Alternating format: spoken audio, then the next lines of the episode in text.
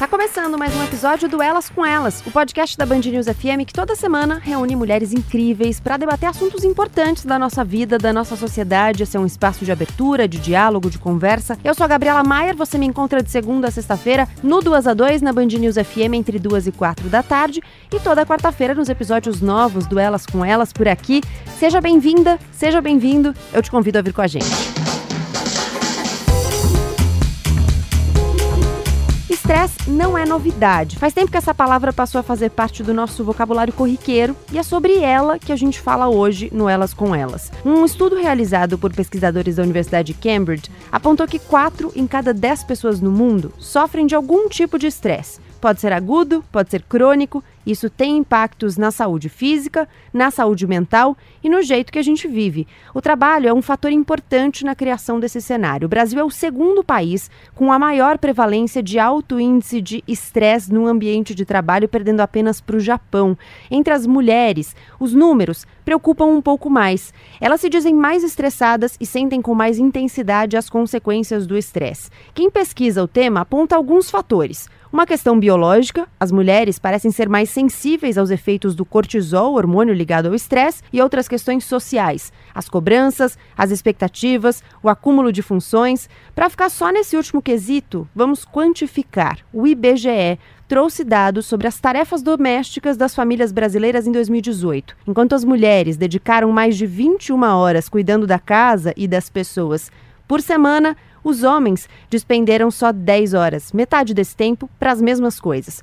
Bom, vamos falar sobre estresse e o que isso tem a ver com a gente e com a nossa vida. Eu convidei a Cláudia Oshiro, a Carla Lantieri e a Renata Mourão Acedo para falar sobre esse assunto. Bem-vindas! Queria que vocês contassem para quem nos ouve quem são vocês, Cláudia Oshiro, quem é você? Gabriela, obrigada pelo convite. Uh, eu sou docente do Departamento de Psicologia Clínica da Universidade de São Paulo. Estou lá no Instituto de Psicologia Clínica. Atualmente eu comecei uh, um perfil no Instagram, que é Arte de Clinicar, que é justamente para discutir todos esses fatores de relações humanas e maternidade, porque também sou mãe de duas menininhas pequenas agora. Carla Lantieri, quem é você? Eu sou médica, cardiologista, médica assistente da disciplina de cardiologia da Faculdade de Medicina do ABC. Faço parte do Comitê da Criança e do Adolescente dentro da Sociedade Brasileira de Cardiologia e atualmente sou uh, presidente da Sociedade de Cardiologia do Estado de São Paulo, Regional ABCDM. Minha área de pesquisa dentro da cardiologia está cada vez mais para o lado da prevenção cardiovascular, falando de fatores de risco cardiovascular, especialmente em crianças e adolescentes, e levando para esta população de jovens a importância da promoção da saúde como um todo. Renata Mourão Macedo. Também quero agradecer a Gabriela o convite. É, eu sou antropóloga, sou professora na Escola de Sociologia e Política, né, a FESP. Acabei de concluir o doutorado na USP, na área de Antropologia Social, e sou pesquisadora do NUMAS, que é um núcleo ligado ao Departamento de Antropologia Social, que é Núcleo de Marcadores Sociais da Diferença, é, na USP. Bom, acho que a gente pode começar tentando definir o que é o estresse, porque essa palavra talvez tenha sido um pouco banalizada, no sentido que a gente usa para muitas coisas e nem sempre a gente gente está falando de um estresse real. Na abertura eu falei de, um, de uma situação de estresse crônico, de estresse agudo, então a gente está falando de situações diferentes aí de estresse. Queria que a gente tentasse definir aí cada uma dentro da própria área o que a gente entende por estresse. Gabriela, acho que um ponto importante né, que você comentou agora é exatamente o uso da palavra estresse para várias coisas. Né? Então ela ficou uma palavra muito banalizada. E eu acho que se a gente for entender uh, o estresse de uma maneira muito, acho que muito uh, simples, uh, a gente entende como um mecanismo de, de sobrevivência, vamos dizer assim. Né? Então algo que a gente precisa ter dentro do nosso organismo para que a gente consiga lidar com os estressores aí da vida, né? Então, se a gente for pensar uh, nós enquanto humanos e na nossa sobrevivência enquanto espécie, a gente vai muito por aí, né? Que o estresse antigamente era muito importante para que a gente reagisse rapidamente a situações uh, que nos indicavam perigo.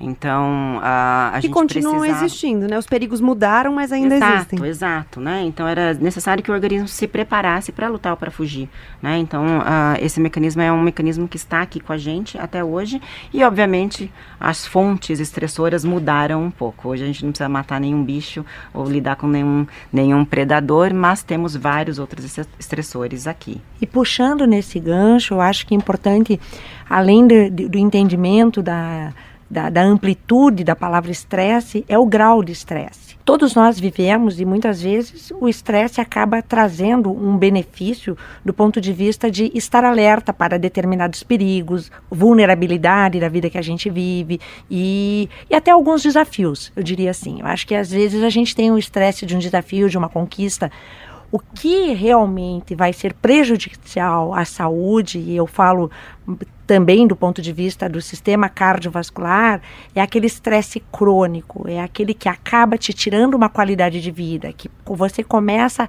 a sentir que aquilo que fazia com prazer deixa de fazer uh, sem prazer, passa a fazer sem prazer, ou então acaba te incomodando, modifica o teu dia a dia, a tua rotina. Então você pode ter ou insônia ou muita sonolência. Eu, eu acho muito importante a gente conseguir graduar o grau de estresse, especificamente porque o que nós temos visto é que esse grau de estresse ele tem chegado nas pontas também da população, tanto dos idosos como das crianças e dos adultos. Então, todos nós estamos tendo a exposição diária a um grau exagerado de estresse. Se você for fazer uma pergunta, seja para uma criança, seja para um, um idoso, mesmo o, o senhor aposentado, a senhora que está numa, numa atividade profissional, é difícil alguém dizer, não, eu não tenho estresse. Então eu acho que aí entra muito a função da Cláudia como psicóloga, da gente conseguir trabalhar em cima de ferramentas que nos uh, digam que grau de estresse é esse que eu estou falando, né? E para isso a gente tem, né, Cláudia, nós temos questionários validados e que dá para se trabalhar exato, em cima disso, exato. né? A gente tem usado, né, muitos inventários então, tem um inventário que a gente usa bastante na nossa atuação clínica com, com a população, que é um inventário que mede os sintomas de estresse da, da LIP. E nesse inventário a gente consegue identificar, eu acho que as três, quatro fases do estresse, né? Então, antigamente eram três fases e depois, com o uso desse inventário, a gente conseguiu uh, identificar uma quarta fase. Então, quando a gente pensa... O que muda né, no... nessa quarta fase? Então, assim, porque antigamente era as fases do estresse, do, do eles colocavam como alerta, fase de alerta, fase de resistência e fase de exaustão. E aí a Marilda Lippe incluiu entre a fase de resistência e a fase de a exaustão uma fase de quase exaustão, né? Quando os sintomas físicos começam a aparecer indicando que o organismo já não está conseguindo se adaptar. Né? Então acho que uma coisa importante dita foi que assim que é assim na primeira fase de alerta nós estamos, estamos todas produtivas, isso é bom, estamos de alguma maneira bem alertas e, e fazendo coisas, né? Agindo bem no mundo. Agora, quando a gente não consegue uh, se depois, né, se adaptar a isso, então de alguma maneira você tem um estressor, você está na fase de alerta, você está reagindo bem, mas se esse estressor ele continua ali presente, chega uma hora que o organismo vai tentar se reajustar vai tentar uh, uh, regular né, novamente o seu funcionamento e muitas vezes, se esse estressor continua, a gente não consegue regular. Ou né? seja, então... num momento em que para de ser uma resposta para ser uma condição. Então, Exato. simplesmente é uma constante na nossa vida ter esse estressor como estímulo. Exato. Aí o organismo tenta se adaptar, tenta se adaptar e não consegue, a gente vai para a fase de quase exaustão e depois para exaustão, de fato, né? Onde a gente tem uma cronicidade das, dos problemas, e aí eu estou fazendo um recorte dos problemas psicológicos. Uhum. Uma forma da gente lidar com isso, né, evitando os problemas psicológicos depois, depressão, ansiedade, é exatamente tentar lidar com as fontes estressores. Então, como é que a gente vai aprender formas alternativas de lidar com possíveis estressores no dia a dia? Queria complementar, né, então, que do ponto de vista das ciências sociais, da sociologia, da antropologia, é, embora o estresse não seja uma categoria diretamente que a gente trabalhe, né, que seja do arcabouço aí principal conceitual, ele é um tema presente, né, nas ciências sociais há muito tempo também. Então, né, se isso vem de muito tempo, mas a diferença é como agora isso cada vez vai se intensificando ainda mais, né? E nessa virada aí do século XXI, isso vai se tornar realmente, do ponto de vista das ciências sociais, também esse mundo cada vez mais intenso, né?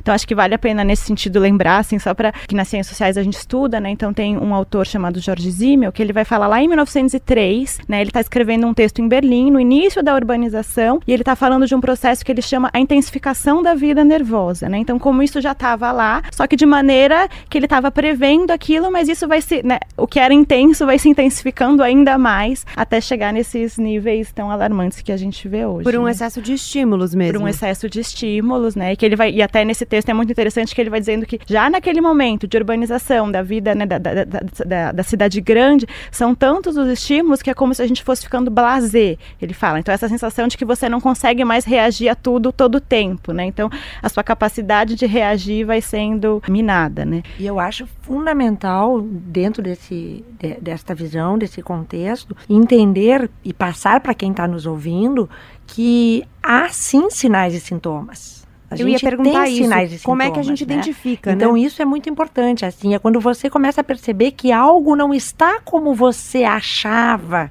que, que queria que estivesse. Aquilo passa a te incomodar. Você não se sente confortável, ou você está muito cansado, ou há um desestímulo, ou você tem uma sensação de, de palpitação eventualmente. Você pode. Eu acho que isso talvez seja a, a importância desse, nesse contexto, a gente levar para quem está nos ouvindo. De ficar também, eh, não menosprezar. Ah, não, deixa assim. Ah, isso é porque eu entreguei aquela prova e eu tinha que entregar aquilo. Agora você passa para uma outra etapa e daí acontece uma coisa com seu filho e depois acontece que seu marido perdeu o emprego e depois a sua mãe adoeceu e daí você vai indo e vai indo. E quando você vê, você passou um ano, dois anos naquele nível de estresse que deixou de ser algo aceitável para ter uma qualidade de vida legal. E quando a gente fala desse estágio de exaustão, do que, que a gente está falando? O que, que significa essa exaustão para o nosso, nosso corpo, para nossa cabeça? Bom, a não gente... que a cabeça não faça parte do corpo, né? Que às vezes a gente Isso. separa a saúde mental da saúde física, mas né? vem junto, é, né? É, sim, exato. É, porque na fase de, de, daquela, a fase quase exaustão, né? Quando o organismo já está dando dicas claríssimas que ele não está conseguindo atingir a homeostase, que ele não está conseguindo se equilibrar, se equilibrar. Então a gente tem lá já um começo de uma dor de estômago, enfim, fica muito gripada, a imunidade fica bagunçada, psicologicamente falando, então um período de mais irritabilidade ou então de mais de humor mais deprimido. Então a gente tem algumas alterações que o organismo é como se o organismo dissesse, dissesse assim, olha, eu tô parando. E aí? Né? O que você vai fazer com isso?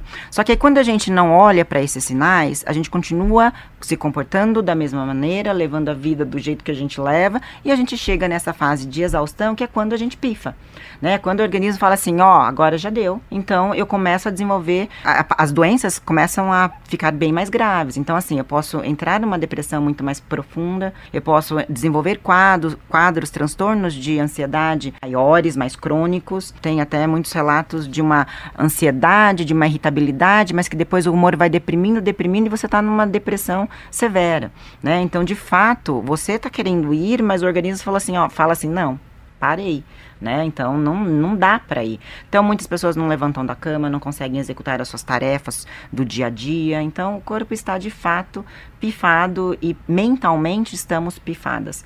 Né? A gente não consegue uh, lembrar de, de, de, eventos, até eventos corriqueiros, esquecemos o número do nosso telefone, sabe, detalhes do dia a dia. Você não consegue coordenar tudo que você tem que fazer.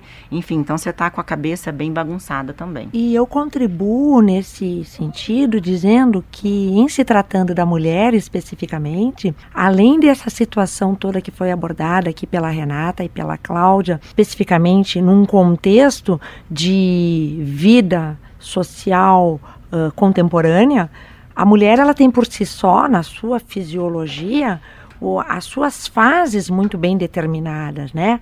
A fase da adolescência, a fase da reprodução, a fase em que ela vai em busca da maternidade, então ela passa por um período gestacional, ela tem uma corrente enorme de mudanças hormonais que ela vai sofrer, depois ela entra numa fase de menopausa, onde há uma queda de estrogênio. Então, associada a tudo isso que vem de um mundo externo que ela absorve e que ela vai ter essa reação, seja mais intensa ou menos intensa, a mulher também há a necessidade do autoconhecimento. O que eu vejo hoje, que dentro da, eh, desta visão de modernidade, nós acabamos eh, aceitando um protocolo comportamental. Então, todo mundo acorda na mesma hora, todo mundo tem a mesma carga de trabalho, ah, e esse protocolo uh, comportamental, muitas vezes, é para uma não estressante e para outra passa a ser um grande estresse, né?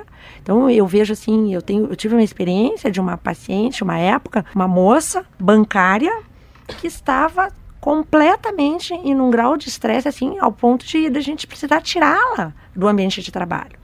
Ela não produzia, ela passou a ter sintomas, entrou em síndrome de pânico, né? Que a gente entra aí por conta disso. Então, é, esta visão de Entender que o que o mundo nos traz, com que a, as coisas que a gente acaba abraçando, muitas vezes, e isso eu vejo muito também na população infantil. Os pais acabam oferecendo, é escola, é, é jogo, é coloca aqui, coloca ali, e a criança acaba não tendo nem tempo de fazer nada. Que eu acho isso uma coisa importante.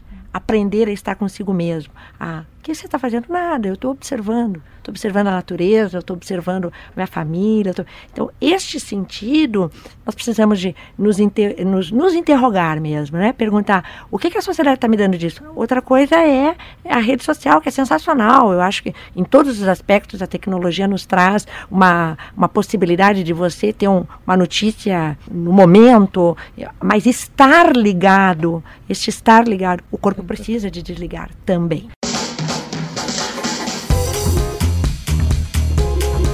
Queria só fazer um recorte especificamente do contexto cardiovascular, porque a gente tem números bastante preocupantes, né? A OMS hoje aponta as mortes por doenças cardiovasculares como a principal causa de morte, né? As doenças cardiovasculares como a principal causa de mortes de homens e de mulheres. E recentemente eu fiz uma reportagem em que eu entrevistei um cardiologista da Sociedade Brasileira de Cardiologia e ele me mostrou que o que preocupava era a curva. Então, enquanto as mortes de homens estavam tendo uma leve redução, as mortes de mulheres estavam aumentando por doenças cardiovasculares né? O estresse é um fator de risco sim, para doenças cardiovasculares? Sim. Nós temos dentro de um contínuo de doenças cardiovasculares, nós, nós podemos dividir especificamente uh, o que nós chamamos de fatores de risco não modificáveis e fatores de risco modificáveis. Os não modificáveis, a etnia, o, sexo, a idade, né?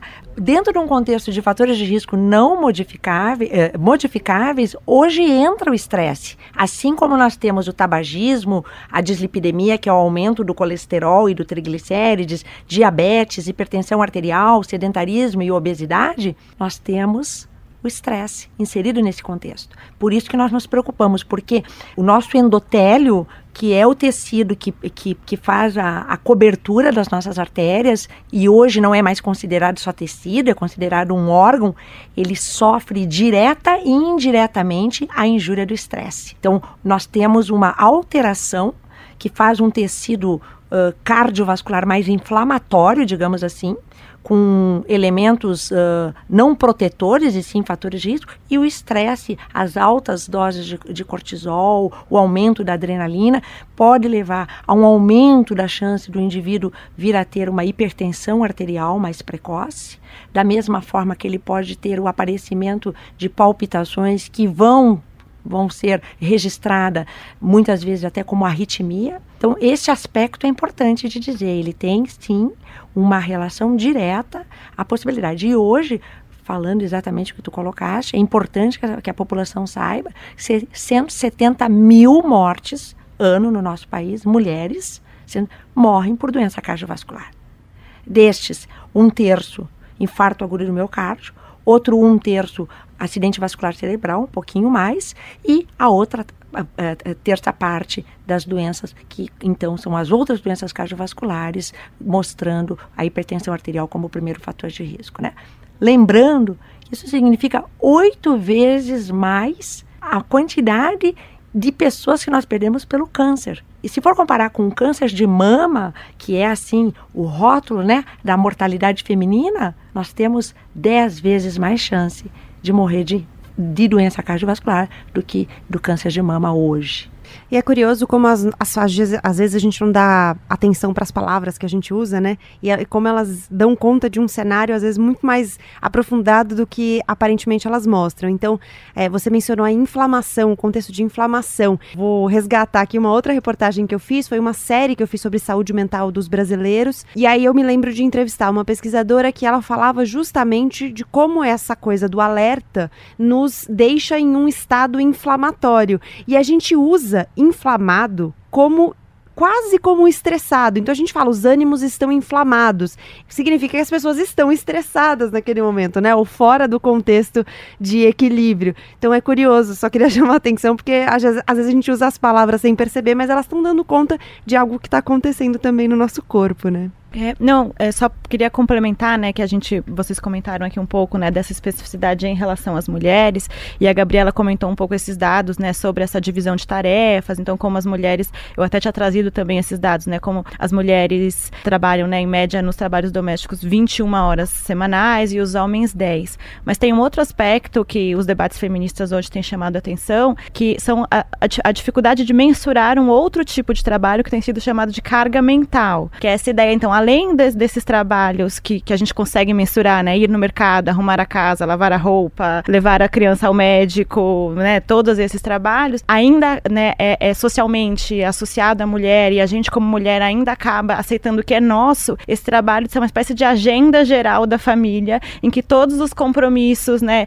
Seja dos idosos, seja das crianças, seja da casa, seja, né? Se você vai receber alguém, a casa está arrumada, essa responsabilidade é sua. Então, são várias pequenas né, é, atos cotidianos que, que são difíceis de ser mensurados, mas que a mulher toma para si essa responsabilidade, né? Marcar o dentista do filho, lembrar que é aniversário da sobrinha e tem que comprar um presente, né? São, além daquela lista de tarefas, você tem ali uma série de pequenas atividades cotidianas que ainda ficam associadas é, a, à mulher. E né? mesmo que haja uma divisão de tarefas, né? Quando isso ainda não é totalmente incorporado à rotina de uma família ou de um, de um lugar compartilhado, né? Normalmente fica a cargo da mulher lembrar e cobrar, né? Então, ah, tudo bem, o companheiro vai fazer tal tarefa da casa, mas ele vai fazer espontaneamente ou vai ter que ter alguém falando, viu, você não tinha que fazer aquilo? Isso também contribui para essa carga mental. Eu né? penso assim que o que aconteceu neste nesta vinda, né, de, de, de modernidade,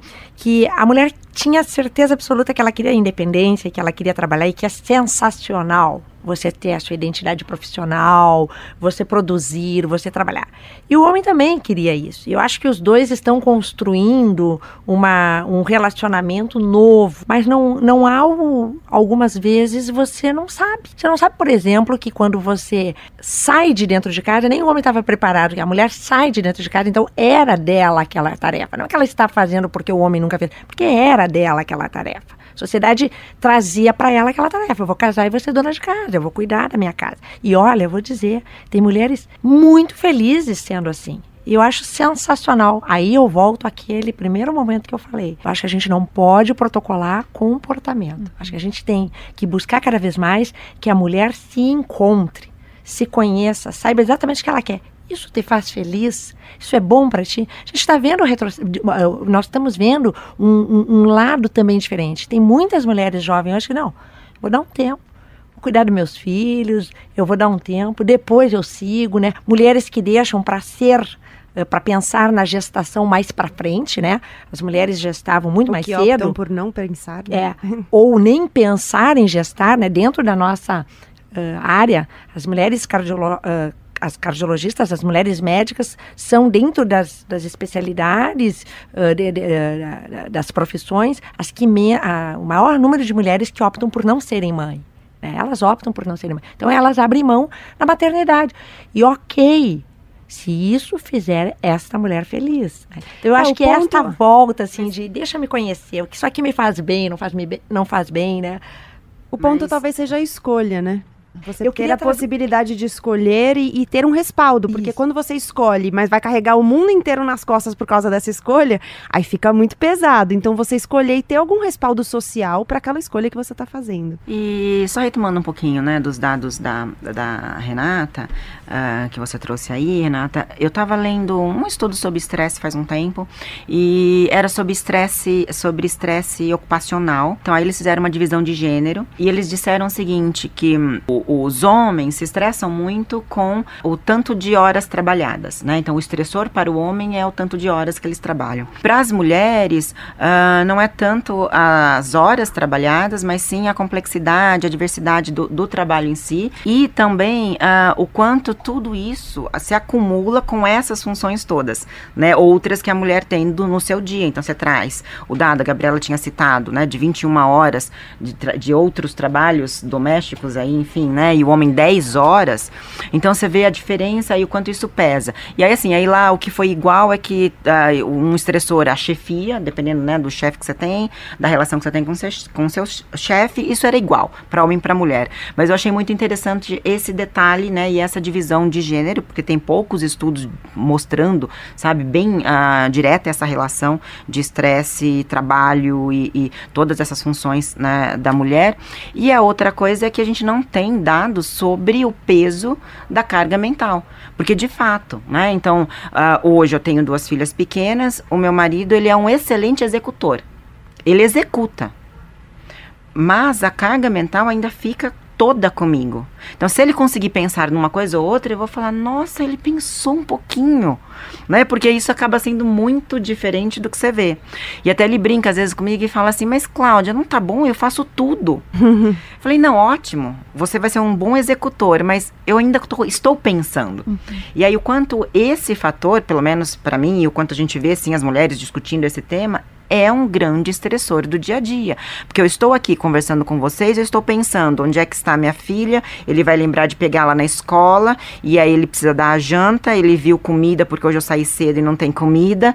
Você entende? Então, isso fica muito. Eu vindo para cá já liguei também pro meu companheiro. Você tá lembrando que eu vou estar lá, né? então você fica o tempo todo tendo que, que. A gente acha que a gente tem que ficar o tempo todo isso, lembrando. Isso, eu acho que. Né? Exato. E aí a gente veio querendo independência, é. trabalhar, querendo nosso espaço e tudo mais. Ótimo, eu acho que é para isso que a gente está aqui.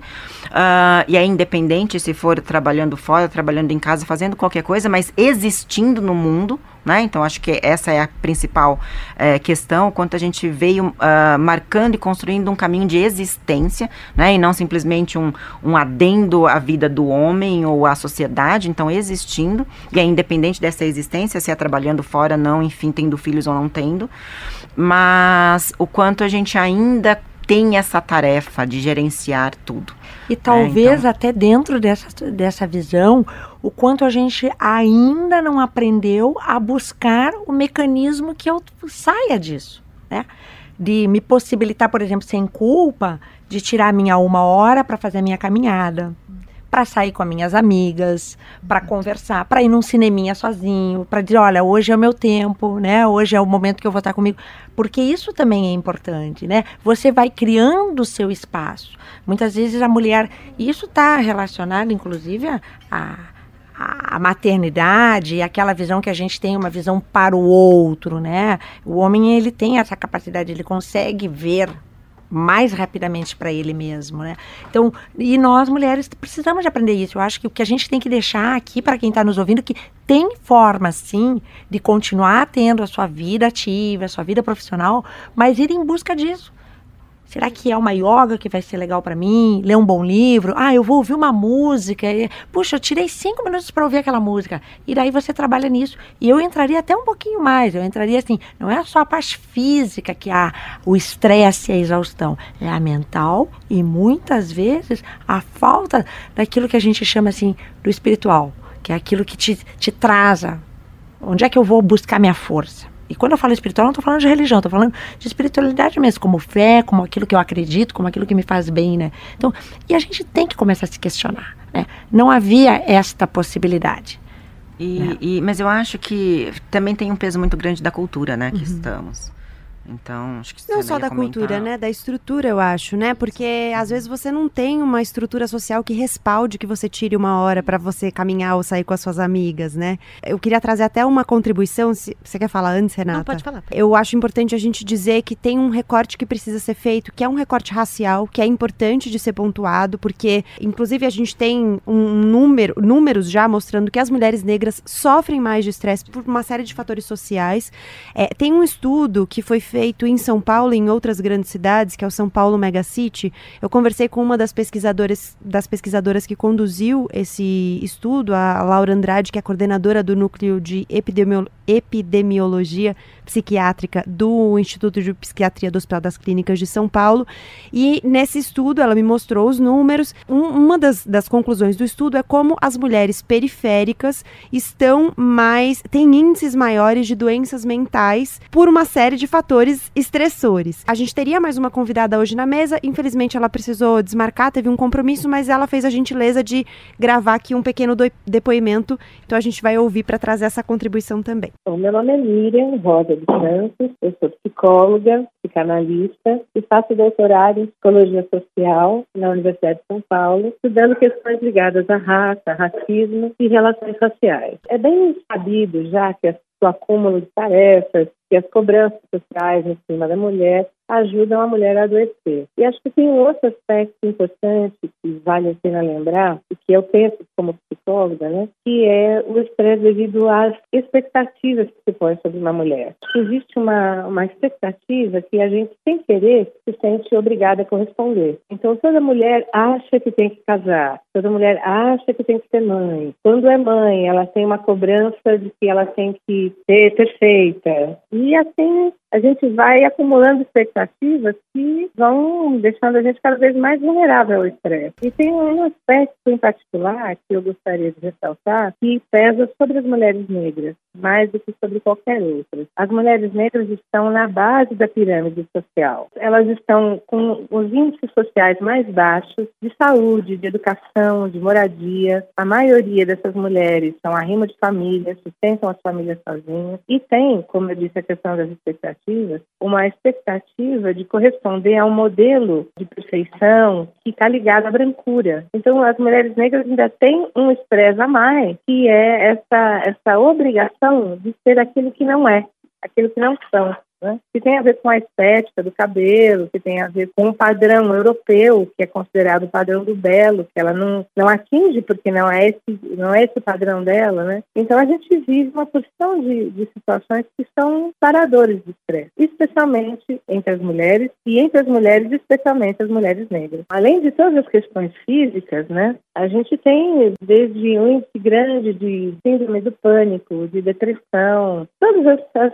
doenças que são mesmo as doenças que não são doenças mentais, mas a gente tem um, um componente psicossomático muito grande. Tanto é que no movimento negro pensa já há algum tempo que se existam marcadores nos serviços de saúde para a gente tentar fazer esse cruzamento entre raça e saúde. Porque já existem pesquisas mostrando que as mulheres negras têm mais pressão alta, têm mais questões de ansiedade. Né? Então, essas são as dores que as mulheres especialmente têm que lidar é preciso que se reveja uma questão cultural. E se a gente pensar na questão das tarefas, é, a gente precisa rever uma questão cultural de que as mulheres consigam delegar mais e se poupar mais e se nós pensarmos na questão racial específica, é importante a gente lembrar que a mulher negra precisa construir em torno de si uma barreira de proteção contra essas expectativas que ela nunca vai corresponder e nem precisa corresponder. Né? Eu acho que tem tanto uma questão de ordem social, econômica, de, de políticas de igualdade, políticas que possam fazer uma leitura racializada, que possam oferecer um serviço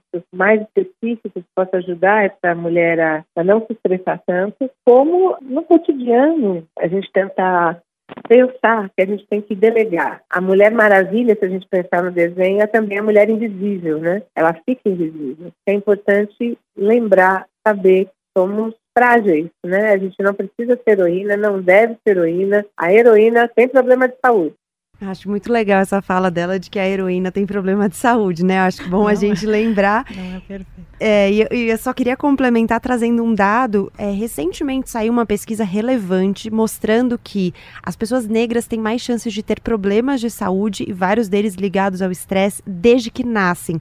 E aí, o que, que a pesquisa detectou? Além de um problema de acesso mesmo à saúde, então a pesquisa mostrava que as mulheres negras, por exemplo, têm menos acesso ao pré-natal e, portanto, os bebês estão mais expostos a algumas vulnerabilidades da saúde, né? Mas além disso, e isso foi a inovação da pesquisa, a pesquisa mostrava que o racismo é um fator de estresse e que as crianças negras, né, as crianças que estão sendo gestadas por mães negras, estão expostas desde o útero ao estressor muito constantemente a hormônios ligados ao estresse e que isso tem consequências na saúde. Então acho importante trazer esse dado aqui também, esse recorte racial. Não, e é muito interessante esse recorte, né, racial em relação às pesquisas de saúde, mas do ponto de vista, claro, então pensando aí saúde, esses recortes raciais e de classe também, que acho que é importante a gente falar, né, e do ponto de vista sociológico e histórico também, né, então como no Brasil, então, né, a gente acabou falando aqui, ah, um pouco de, de, de, desse, dessa entrada da mulher no mercado de trabalho como uma escolha e que isso pode ser uma escolha, né?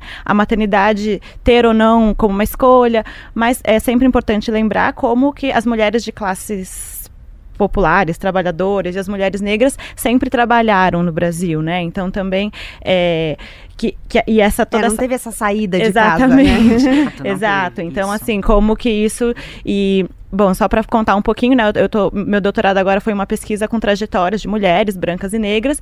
E aí, então, assim, a vida delas, falando de estresse, podia chamar cada uma delas aqui. Então, são estudantes que trabalham o dia todo, moram longe de casa, é, são responsáveis pelas tarefas. Então, no final de semana, isso vai ser realizado. Gastam muitas horas no transporte público. Só que quando você vai, então, conversando um pouco sobre as trajetórias e as gerações, né? Então, assim, elas já vêm de gerações que as suas mães, muitas foram empregadas eu fiz pesquisa com mulheres, né, que eram a primeira geração da família a ingressar no ensino superior.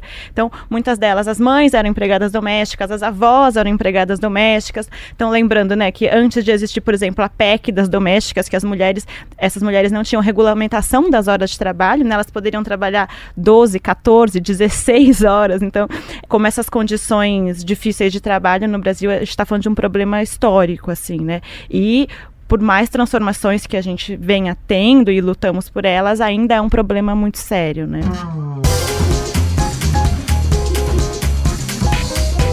Você citou um ponto que acho que a gente pode pensar trazendo aqui para nossa questão do estresse, que é você, você falou da, não só do acúmulo de funções na sua fala sobre as mulheres, mas também nos movimentos que elas precisam fazer em um contexto urbano, contemporâneo, em que você precisa se deslocar, os deslocamentos são difíceis, muitas pessoas ficam muitas horas se deslocando. Isso tudo acho que contribui para que a gente tenha um, talvez não um estresse exatamente, tecnicamente, mas um cansaço que pode contribuir para esse contexto, né, para esse cenário. Como é que a gente lida com esse contexto que é o contexto o nosso, que é urbano, em que a gente tem muita desigualdade, muita dificuldade de acesso às vezes, né? A dificuldade de acesso também é um estressor. Como é que a gente trabalha com isso? Como é que a gente considera isso? Eu acho que dentro desse contexto, cada vez mais, tanto a medicina como a psicologia, ela precisa de entender aquele indivíduo. Eu acho que a gente precisa de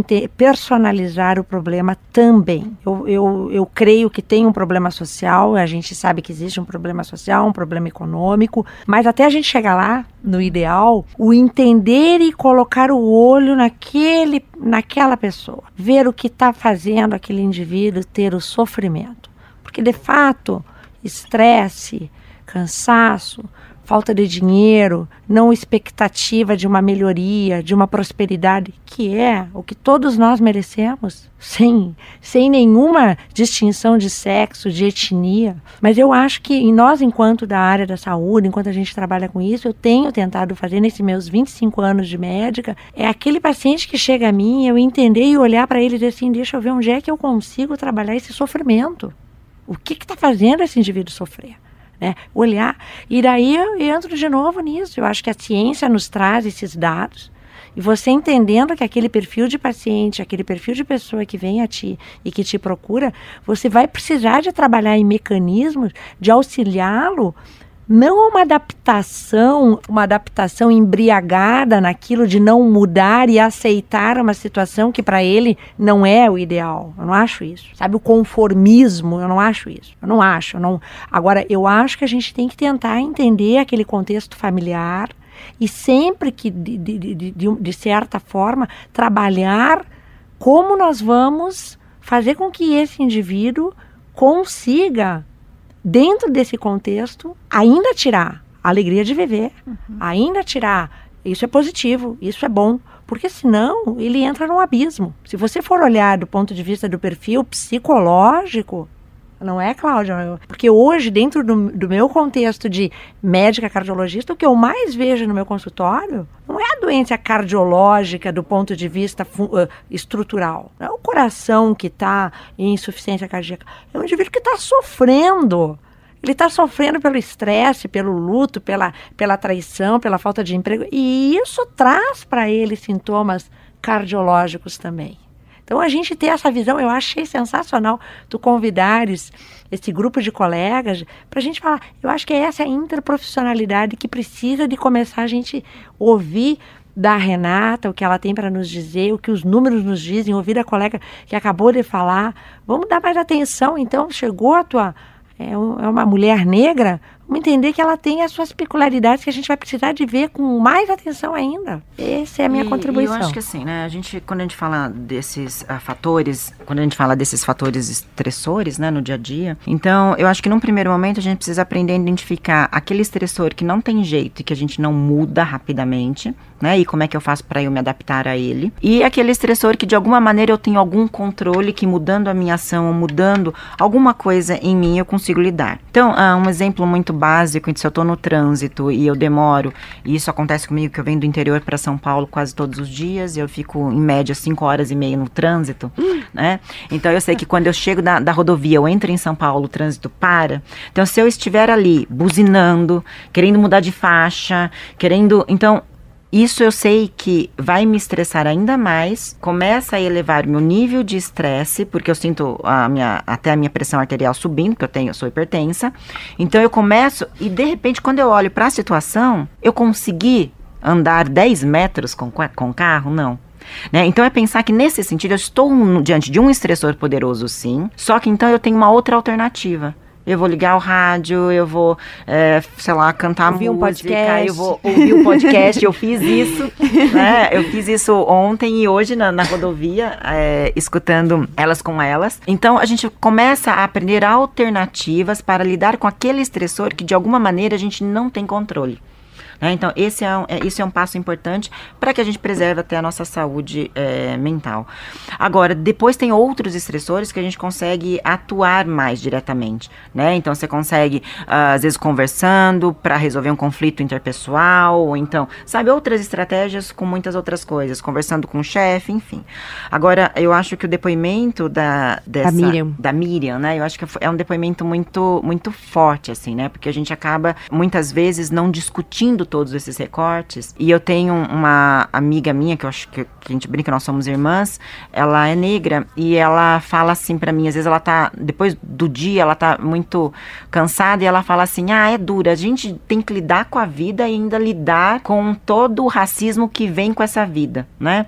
E aí ela tava falando o quanto ela pôs o apartamento dela à venda, vem a corretora, vira, ela abre a porta, vira para ela e fala assim: ah, a sua patroa está? Ela, não, eu moro aqui, sou eu que estou colocando apartamento à venda, uhum. né?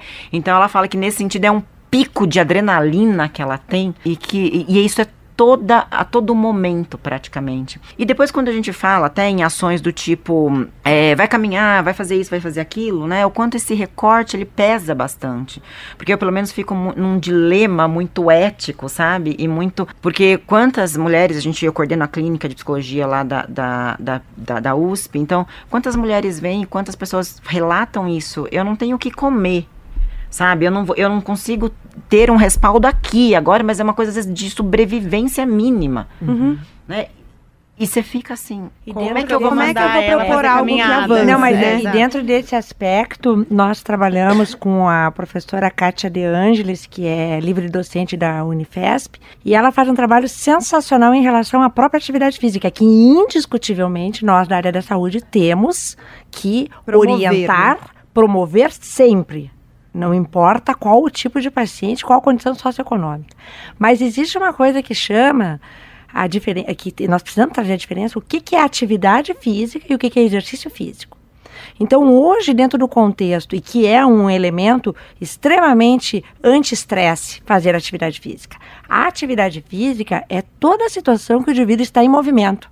Então, o lavar a roupa, o limpar a casa, o subir as escadas, o levar o filho na escola caminhando, o ir até a padaria comprar o pão, é atividade física e esse indivíduo, ele se ele conseguir fazer, ele sendo uma pessoa adulta, 150 minutos por semana, pela Organização Mundial da Saúde, ele não é mais sedentário.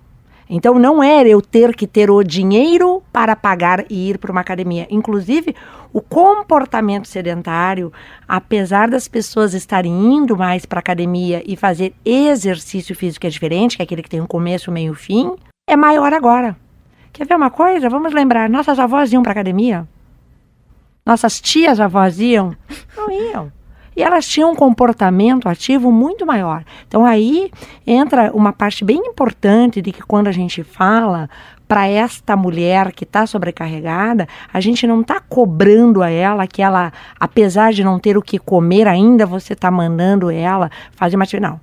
É que a atividade física é comprovadamente o maior protetor para todas as doenças, seja em mortalidade e morbidade. Então a gente precisa, enquanto médico, enquanto psicólogo, enquanto área da saúde, dizer que sim, independentemente da situação que ela se encontre. né? E é a atividade física, sem custo, sem custo. Pelo contrário, é, custo, hoje mas às vezes não é prazeroso, eu fico é, não, pensando, mas a atividade né, quando você- física é isso. E, e outro fator que é trazido, que quando você vai em busca de uma atividade física, você pode não querer fazer aquilo. Uhum. Mas em algum momento você encontra, né? Então essa essa colega mesmo, ela diz assim: "Eu adoro lavar carro, mas as pessoas ou eu moro numa vila, ao contrário de, né, onde elas olham, puxa, mas essa professora, doutora, livre docente lavando um carro, ah, por que não leva o carro para lavar lá e se, né? Então tem esse contexto também, fazer a comida. então é, é interessante trazer isso. Eu queria colocar também que como essa perspectiva né, do au- autocuidado, né? Então, seja por atividade física, seja como a gente já falou também, de dar prioridade para a rede de amigos, de amizades, né? De, de encontrar esses momentos prazerosos. Inclusive, apesar né, de todas essas desigualdades ligadas à classe e raça, ela é reivindicada pelos próprios movimentos feministas e movimentos negros, né? Então, como, como autocuidado, como uma questão política também, né? É, então, com toda a dificuldade, e eu imagino, né? É isso, é muito difícil. Então, mesmo na minha pesquisa de doutorado, você acha que depois de uma rotina de 40 horas de trabalho, uma faculdade no período noturno, arrumar a casa de final de semana, você fala, ah, você faz atividade física, isso não tá nem, né? Não sobra tempo. Mas de, de saber que, do ponto de vista político também de transformação e de bem-estar, isso tem que ser uma, uma prioridade. Saber falar não, né, para as coisas, saber delegar as tarefas, né. Então, é realmente. É difícil no cotidiano, mas que a gente tem que ver isso como prioridade, né, porque a gente se coloca, enquanto mulheres, né, é, esse cuidado acaba recaindo mais sobre nós, mas para cuidar Cuidado dos com os outros, outros, né? exatamente. E às vezes o cuidado de si, ele acaba ficando, né, em segundo plano. Claro, E- cuidar e ela- de si e é um ela- ato político É, também, é, né? é, é, E ela traz, a, a colega que fez o depoimento, ela trouxe de uma forma muito importante, quando ela diz assim, o, o padrão, né? Mas é importante também entender que não é padrão de beleza, quando a gente fala, por exemplo, que você vai solicitar ou tentar orientar o indivíduo que está num estado de obesidade. A obesidade é uma doença e ela tem que ser vista como tal e tratada e não negligenciada como a gente faz, né? Ah, não vamos falar porque senão. Não, a gente tem que falar, a gente tem que dar a a possibilidade de, dessa pessoa entender que ela saindo do estado de obesidade, ela vai diminuir a chance do diabetes, da hipertensão arterial. E aí entra um outro contexto, né? Eu tive uma adolescente que eu atendi por 3, 4 anos, obesa mórbida, e a gente trabalhou quatro anos com a psiquiatria, com a psicologia, porque ali tinha um elemento agressor, ela era agredida pelo corpo bonito, ela precisou se desconfigurar do ponto de vista, eu vou engordar, sair do elemento agressor que estava dentro da família. São aspectos muito, uh, não é só aquele contexto que você olha fora e vai conseguir chegar lá. Por isso que eu acho que o individual, o olhar para o indivíduo não tem regra, né? Não tem. A gente sabe que dentro da medicina baseada em evidência, da ciência em evidência, os estudos, mas os estudos também excluem. Às vezes você não tem, aquele seu paciente, aquela pessoa que vem te procurar, não entrou no estudo. É, inclusive, as mulheres são, é, são menos é, estudadas, né? Elas são mais excluídas dos estudos. Um quando, dado... a gente, quando a gente olha para os é. dados, inclusive, de testes clínicos e tudo mais, as mulheres estão subrepresentadas nos testes clínicos. Tem um, um estudo que é clássico, que é o 4S, que saiu no ano de 1994, que mostrou que o uso de estatina salvava vidas, diminuía a chance do, de doença cardiovascular. A representação de mulheres nesse estudo foi 18%, ou seja, do ponto de vista de medicina baseada em evidência, a gente não tinha representação. Uhum. Mas se prescreve estatina. Os outros estudos agora trazem 28, 30%. Dificilmente você encontra um estudo 50, que tenha 50, 50. É uma outra, um outro fator. É, e, e aí eu estava só pensando aqui, né, do, que, do meu ponto de fala, assim, então, uh, o quanto a gente vai precisar trabalhar em torno de, uh, no sentido de mudar a cultura, mudar a estrutura e tudo mais, né, porque, assim, eu penso, eu trabalho um monte, tenho duas crianças, sou privilegiada, estou num, né, numa classe, mas, e aí eu sei que o autocuidado tem, tem que acontecer, mas, só que a sensação... Quando? É, não, mas a sensação que eu tenho é sempre assim, como, aí eu imagino as pessoas sobrecarregadas, você fala assim, puxa, mais uma coisa que eu tenho que fazer, é mais uma coisa, embora eu saiba que seja assim um, um ato político é importante, mas a gente precisa também, né, acho que trazendo Sim, toda essa culpa, né? discussão, né? não trazer aquele é, porque é, você fala uma mãe que tá ali desesperada, cheia de coisa, você fala para mãe para um pouquinho e dorme, a mãe vai falar, pô, mas olha isso, porque eu não tenho uma rede, porque eu não tenho uma, sabe, uma estrutura, eu não tenho. Então, mas faz isso ou faz aquilo. Como é que você Coisas trabalha nesse aspecto? Se a mãe chega e diz isso e você não pode, como é que você trabalha como psicóloga? nesta pessoa que veio te pedir essa ajuda? Onde é que você vai chegar e conseguir trazer com que ela sinta-se melhor nesse aspecto. Não, aí eu acho que a discussão toda, né, vai passar muito pela história de vida do indivíduo, então por que, então olhar para as demandas todas, como é que ela consegue ter essas demandas, incorporar essas demandas e quem é, é, quem são as pessoas da rede de apoio, né? Porque muitas vezes a gente não tem uma rede de apoio que dê conta dos pedidos de ajuda ou uma rede de apoio que nem identifica que há necessidade de ajuda ali, né? Ou então uma pessoa que também aprendeu pela cultura, enfim, um lugar que ela está inserida que ela não precisa pedir ajuda. Né? Então, ou ela tem que dar conta de tudo, e, ou eu tenho uma rede de apoio que não identifica essas demandas e nem presta para ajudar. Né? Então, quando a gente vai fazer esse levantamento e, e, aí começar a montar um equilíbrio nessas coisas todas, porque aí o autocuidado ele começa a acontecer, mas dentro de um processo natural de equilíbrio dessas coisas. Às vezes porque até depois chego... de uma terapia ou é, às vezes a gente vai inserindo uma coisa ou outra, mas eu tenho que trabalhar nesse equilíbrio, porque se eu venho com uma mãe exausta, então nenhuma mãe, qualquer outra mulher que está num ponto exausto exausto, e aí você fala mais essa tarefa, uhum. a mulher fala, puxa, não acredito. E às vezes a própria terapia já é mais uma. É, né? mais uma demanda. É, é, a terapia, atividade física, dormir mais. Que horas que eu faço tudo isso, né? Se o Exato. dia só tem 24 horas. Exato. Então aí a gente vai discutindo um pouquinho por aí. Eu né? vou então... contar assim, eu vou, vou trazer um pouquinho da, da. Isso é um testemunho meu. Eu te fiz essa pergunta porque às vezes a gente não para. Às vezes a gente vai até. Eu parei porque eu adoeci.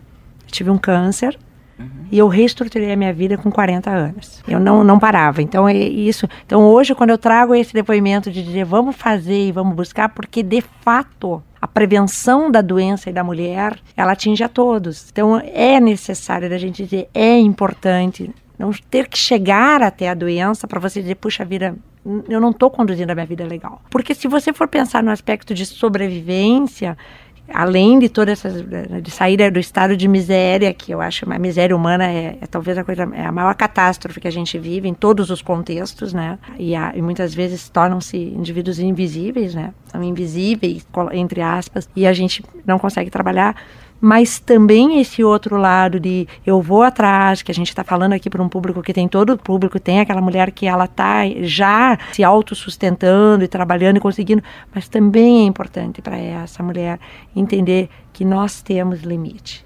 É porque senão você vai chegar no momento de ter que parar porque o seu corpo não consegue mais. Você tem um diagnóstico de uma doença grave que você pode perder a sua vida e ponto.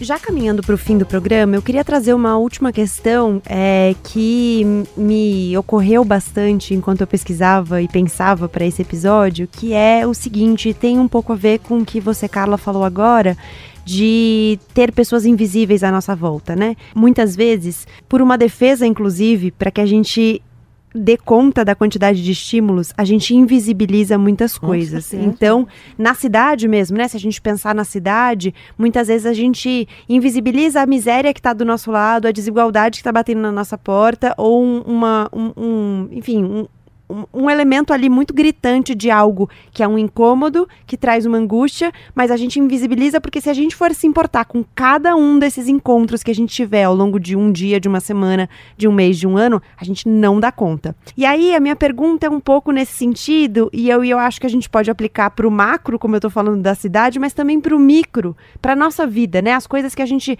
sem querer vai invisibilizando para dar conta. Como é que a gente pode administrar todos esses elementos e esses estímulos para não chegar à exaustão por um estresse, mas ao mesmo tempo continuar se importando, se indignando, é, enfim, como é que a gente administra e coloca isso na balança? Eu, eu, eu, quando dentro desse contexto eu acho assim que existe aquela, aquela palavrinha que a gente chama o bom caminho, né? Que é o equilíbrio. Eu acho que você tem sim que olhar para você, você tem que ter a sua fortaleza, você tem que se amar, eu acho que está muito relacionado à, à autoestima, ao amor próprio. Você torna-se uma pessoa que consegue auxiliar o próximo nesse aspecto. Dentro de um contexto de sociedade, eu, eu não concebo a possibilidade de viver uma vida sem olhar para o próximo. Eu acho que não existe, acho que até está dentro de um contexto de, de querer ajudar e tal. E você tem formas de fazer isso, né? Eu busquei há 12 anos atrás um, ser coordenadora de um programa de prevenção cardiovascular em criança e adolescente de, de populações que, que, necessitam. Por quê? Porque eu entendo que se, se a gente conseguir diminuir doenças cardiovasculares, a gente vai estar tá salvando vidas também. E a gente então está levando os hábitos alimentares, a gente está levando para criança e para adolescente, né? E, e, e, e trabalhar o estresse na criança e no adolescente gente, eu acho que dentro das nossas, as minhas duas colegas que estão aqui do lado, na pesquisa, trazendo esses dados, tirando da bancada e levando, que eu acho que é uma outra coisa importante, a extensão universitária tem que ser cada vez mais elaborada, que nunca foi tão bem trabalhada. É, hoje não, hoje a gente sabe que entra no, na pontuação do currículo, do currículo Lattes, isso é bom, porque o que, que a gente via? A gente via pesquisadores com o hiato, na minha área, na cardiologia, a gente tem um grande ato, a gente sabe como fazer. A gente sabe como prevenir, mas se chega na ponta não está acontecendo. Não está acontecendo. Então, a teoria da ciência, a teoria dos dados, ela tem que ser levada e implementada. Seja da forma de política pública, seja onde você for fazer, porque isso é que vai gerenciar a melhoria. A melhoria do estado social, do estado econômico, do estado da humanidade como um todo. Então, eu acho que eu sou uma mulher que do ponto de vista de se eu tiver que balançar entre otimista e, e pessimista, eu sou extremamente otimista. Eu acordo sorrindo e eu durmo sorrindo e não porque eu não vejo, porque eu acho que eu tenho que fazer. Eu acho que eu tenho que ajudar. Então, a, eu, eu, eu vejo assim, eu acho que o invisível para mim me fere tanto, mas não ao ponto de me paralisar. Pelo contrário, me, fe, me, me fere ao ponto de dizer, vamos em busca de, vamos tentar fazer, vamos fazer que as coisas aconteçam. E este tipo de programa que tu está proporcionando é, é também um abrir os olhos é um abrir os olhos para todo mundo, abrir os olhos para as pessoas, para as mulheres negras, para as mulheres índias, para as mulheres japonesas, para as mulheres estrangeiras, para as mulheres refugiadas, para todas as mulheres do mundo, de todas as situações, as mulheres com suas deficiências físicas, mentais. Então, nesse contexto, eu creio que é, aí, é por aí, é a gente tentar esse equilíbrio, te fortalecer, seja no estudo, seja nas ações, seja no voluntário, no altruísta ou não, na sua própria profissão. Aí cada um encontra, né? Seja no jornalismo, mas a gente está fazendo. Gente não está deixando de olhar. Acho que a minha resposta vai muito na direção da, da Carla, no sentido, assim, eu estou na universidade, então eu tenho condições de né, impactar uh, pessoas uh, de uma maneira mais macro, né? Agora, eu penso no nível mais individual, o quanto, uh, hoje com as com minhas filhas, o quanto a gente tenta ensinar isso a elas, embora todos os problemas que elas vão olhar, então, eu, a, a discussão muito da empatia, né? Algo que tem me chamado muita atenção. Então, no dia a dia, o quanto você ensina o respeito às diferenças lá na escola, desde pequena, desde quando sua filha percebe aquela pessoa, é aquela amiguinha minha é diferente por isso, né? Então, eu acho que individualmente, aí dentro da, da ali da condição que você está com, com família ou com amigos, ou quando você começa a pensar um pouquinho em se colocar no lugar do outro e fazer esse exercício, que eu acho que isso é importante. Uh, porque quando você entende o outro, eu acho que até o nível de estresse, que aquela situação, muitas vezes, que envolve o outro, uh, te, é, te, impacta menos, sabe? O nível de estresse é menor. Então, eu fico pensando que quando você vai, você olha por aí, eu acho que você consegue equilibrar um pouquinho o, o acho que o impacto, né, estressor de alguma situação, de alguma coisa, mas também de entendendo e depois pensando em alternativas, né, para lidar com isso. E, e aí eu tenho, uma, eu tenho uma, uma, filha que é deficiente, e eu lembro que uma coisa me chocou, porque ela com 5 anos de idade, ela não fala, ela só faz um gestinho de oi e fala e balbucia. E aí ela passando na frente de um carro, uma mãe entrou com, com um amiguinho da escola e ela falou daquele jeitinho é, dela lá, um tchau, né? E essa mãe olhou e falou assim: Nossa, que estranho, e fechou a porta. E aí eu lembro que eu fiquei paralisada, né? Então aí você fala, mas Cadê a empatia? Cadê o lidar com diferenças? Cadê, sabe? Então é uma coisa que ela simplesmente vai ensinar isso para esse menino, para esse filho, vai fechar a porta e provavelmente muitas pessoas serão invisíveis, de fato sabe? Então, o quanto a gente fica nesse mundo, acho que discutindo essas questões, não tenho resposta, né? Mas coisas que a gente vai pensando aí. É, e eu acho também importante a gente pensar né, é, de, de poder falar sobre isso e de valorizar todo é, esse debate sobre cuidado, né? Então, que às vezes no dia a dia a gente vê o cuidado como se fosse algo, né? Tinha até uma, uma distinção que vem, né, de trabalho produtivo e trabalho reprodutivo, como se isso, tudo que envolve o cuidado e os afazeres domésticos e o cuidado das pessoas, das crianças, dos idosos, fosse algo menor, fosse algo, né? E não, se a gente pensa que isso é absolutamente essencial para todos, para toda a humanidade então, assim, de, de, debater disso, de valorizar, seja quando é feito de modo profissional, né? Então, a gente vê hoje o crescimento, né, por exemplo, de cuidadoras de idosos, que é uma profissão, aliás, super, né, estressante, que tem, né, que, é isso, cuidar dos outros, né, com toda esse, essa carga. E, e também valorizar e debater essas, é, né, esse cuidado quando é feito no cotidiano, né, da, da gente aqui enquanto mulheres, enquanto família, né. E do ponto de vista você falar ah, como, como administrar, né? Então, eu acho que é muito um desafio cotidiano, assim, de você. E aí você falou assim, ah, eu acordo sorrindo e durmo sorrindo. Eu pensei aqui, ah, eu não posso dizer isso. eu tem dia que eu acordo sorrindo e durmo sorrindo, tem dia que eu falo, gente, hoje me esquece, assim, é, é isso de uma coisa que eu aprendi um pouco mais também recentemente de falar, olha, tem dias que eu tô muito, né, ajudar e, e fazer as coisas para os outros é uma prioridade, tem dia que fala, não, hoje eu preciso passar uma tarde fechada lendo um livro de literatura. Então, assim, também no meu caso é de saber quando é necessário, né, é, estar disposta, mas também de me dar o espaço às vezes de falar, hoje me, me deixem, né, porque e eu sou mãe também, tá? Só para Ah, tá, eu acho que é porque eu sou bem mais velha que você você, eu já sou avó de duas crianças, eu vivo, né? Eu sou uma mulher viúva, mas eu, eu vivo a minha vida e eu acabei tendo isso. Ah, eu já é passei por isso também. As eu minhas tenho, netas são é maravilhosas. Crítica, né? Não, então hoje, como avó, eu, quando começa a coisa complicar, eu digo tchau, Tereza, tchau, Glória, a vovó tá indo, né? E a minha filha tá na fase de vocês, né? Que é exatamente isso, que ela diz, mãe, ela, ela teve um estresse na, na maternidade, mãe, ninguém contou que é péssimo os primeiros dias. Como é que as pessoas dizem dizem que é isso, mãe, eu não consigo dormir, eu, tô, eu tenho sono e eu quero, eu tenho que amamentar. Então, foi um, foi um estresse. E é bem, é exatamente isso que vocês dizem, né? É não se cobrar, né? E é fazer tenho... a sua parte, mas sem cobrança, tirando aquela culpa do ombro, né? Ok não ser 100, ok. 50 já tá bom demais, né? Ok. E eu tenho um filho de 8 anos, né? Então também é importante falar, acho que todas aqui somos mães, né? E também, então às vezes ele já sabe, ele fala, ai, a mamãe hoje não quer saber, assim, tipo, porque eu brinco, jogo, mas fala assim, não, mamãe agora ela tá. Então, assim, também de ele entender que tem momentos que mamãe não está disponível 100%. Sim, é, exatamente. Talvez trazer essa dimensão que acho que agora repercutiu mais no Brasil com a vinda da Silvia Federici, que é uma italiana para o Brasil, né? E ela estampou nas manchetes dos jornais que isso que chamam de amor é trabalho não pago. Então a gente trazer essa dimensão de que, na verdade, é um trabalho e é um trabalho muito dispendioso, é um trabalho que consome uma energia, que estressa, que cansa, né? Que exaure. É, talvez ter isso em mente, todos os trabalhos que a gente faz que não são talvez reconhecidos ou que são invisibilizados, ter a dimensão de quão trabalhosos são esses trabalhos talvez nos ajude aí a colocar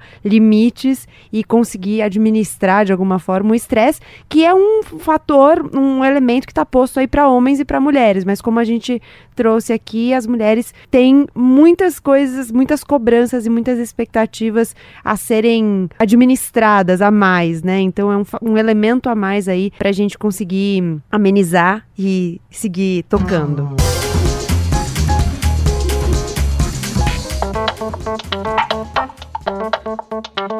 Bora virar página. Agora é a hora em que a gente indica livros aqui no Elas com Elas. Cláudia, o que você gostaria de indicar? Bom, atualmente eu estou lendo um livro, Poder da Empatia, justamente porque eu tenho me debatido muito com essas questões todas. E, e é um livro, eu não terminei a leitura ainda, mas um livro que com certeza eu indico, porque ele tem discutido muito essa questão do individualismo e o quanto a empatia por si só já estava presente né, no ser humano lá atrás. É um sentimento que está ali, mas que de alguma maneira numa sociedade uh, mais individualista, tudo isso vai se perdendo, né? E o quanto a, a empatia ela é poder, poderosa poderosa, justamente pra, para transformar o mundo e transformar as relações. Tenho gostado, então eu recomendo. É o poder da empatia, é Roman. Agora ele tem um sobrenome tão complicado que eu não lembro. Tudo bem, o poder Mas da empatia. É o poder da empatia. A gente consegue localizar essa referência. Carla.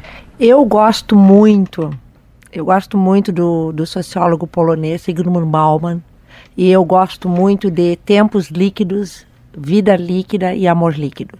Eu acho que a gente consegue entender um pouco do contexto da sociedade moderna, onde a gente está inserido, e como ela tem andado e como ela tem saído de um, de um sistema completamente sólido para essa liquidez em que nós vivemos, seja na busca da afetividade, seja na busca de, de relacionamento, seja no entendimento de como a sociedade, em tempos líquidos, ela mostra muito isso, esse aprisionamento, esse isolamento, esse estar sozinho. Eu acho sensacional, eu, eu leio e releio em cada momento da vida, eu, eu, eu entendo e aprendo mais com, com Bauman. Eu acho que Toda mulher deveria ler Bauman.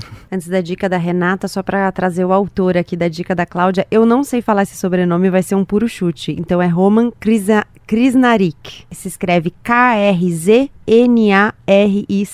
Procurem saber, porque eu não faço a menor ideia como se pronuncia esse nome.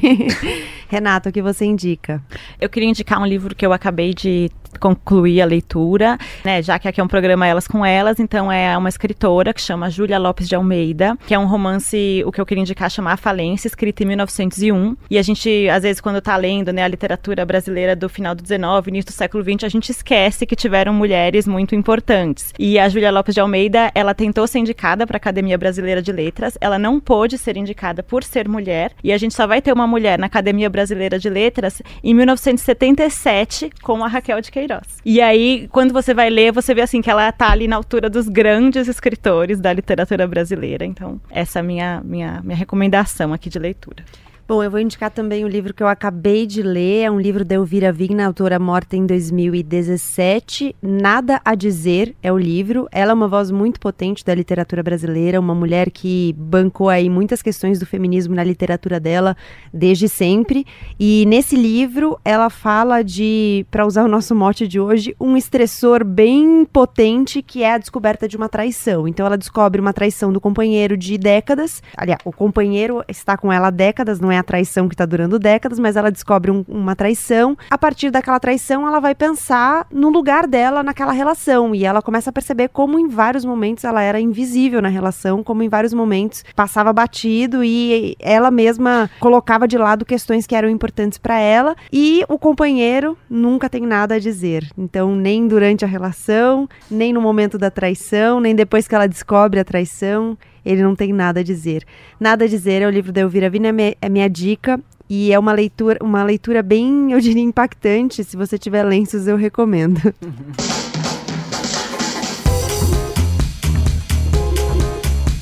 Bom, chegamos ao fim de mais um episódio do Elas com Elas. Se você quiser nos escrever, mandar sugestões, mandar comentários, críticas, elogios também pode. Elas com elas, arroba bandnewsfm.com.br ou nas redes sociais, arroba bandnewsfm no Twitter e no Instagram, no Facebook Rádio Band News FM. No Instagram você também me encontra como arroba Gabriela C. Maier. Pode mandar mensagens por lá que eu respondo todas as mensagens. Eu, Gabriela Maier, cuido da pauta, da produção, da edição, do roteiro desse podcast. A sonorização é do José Antônio de Araújo, a Letícia Valente, a coordenadora de digital da Band News FM, e os trabalhos técnicos foram do Guilherme Lopes e do Marcelo Cruz. A gente se encontra na semana que vem. Obrigada pela sua companhia. Até lá!